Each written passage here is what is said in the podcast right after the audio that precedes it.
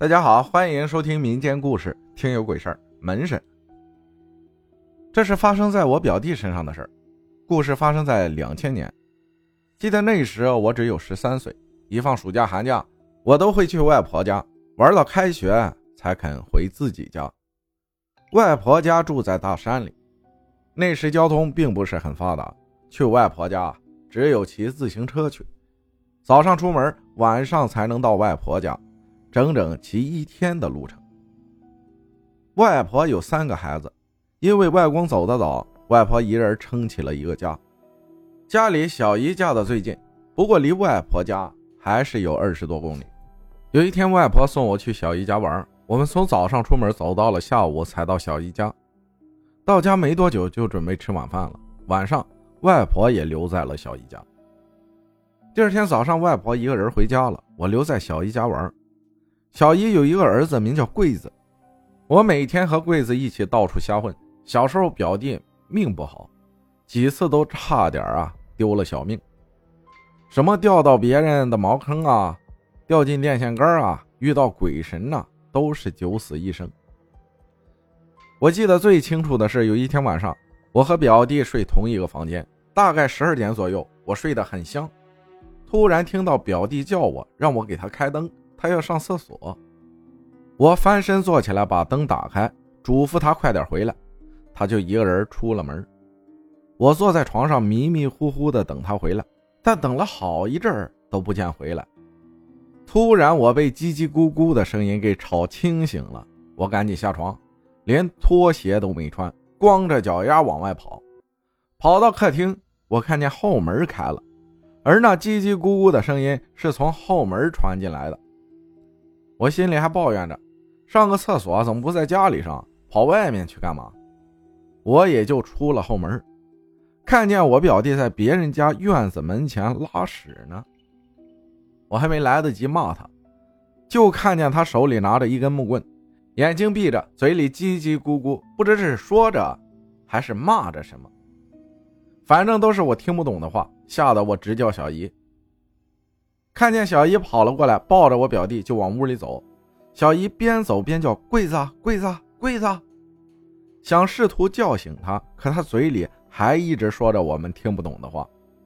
他奶奶也被吵醒了，看见孙子这样，也一直边摇边喊他的名字，可什么用都没有，人就是不醒。他奶奶看着说：“是不是碰到什么东西了？”还是看见不该看的东西了。小姨问我看见什么没有，我说没有啊。他奶奶这时从厨房端了一盆米出来，从表弟的位置倒着出后门，边退边撒米，直到退出后门，把米和盆子都扔了，才正着走回来。走到后门时，我听见砰的一声，他奶奶把后门关上了，慢慢走了过来。连叫了几声表弟的名字，表弟终于慢慢恢复了意识，嘴里不再说胡话了。我们大家这才都松了一口气儿。等我表弟有说话的力气了，我小姨才开口问他：“你看见了什么吗？”他说：“我看见了两个人，一个拿着大刀，一个拿着三叉，他们骂我，我正在和他们吵架呢。”我小姨又问：“他们没让你跟他走吧？”表弟说：“没有，我们就是在吵架。”小姨接着问：“你们为什么吵架？”表弟说：“我不是想上厕所吗？我想着去咱们家的厕所太远了，就直接把后门打开，在外面尿尿。刚尿完了，又又拉肚子，就脱了裤子拉了。刚拉了一半，那两个人就出来了，出来了，从哪里出来的？”小姨问道。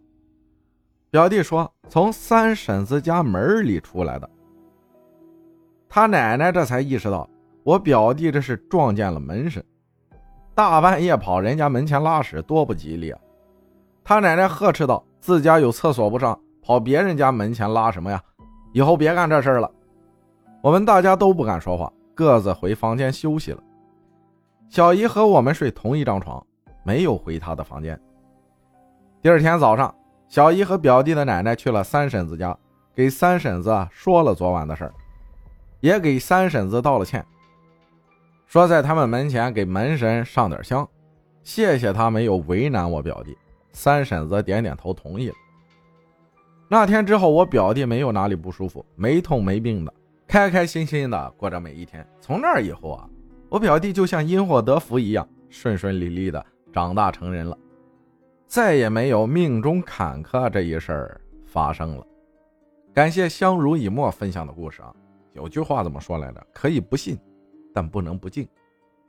任何事情都是这个道理。感谢大家的收听，我是阿浩，咱们下期再见。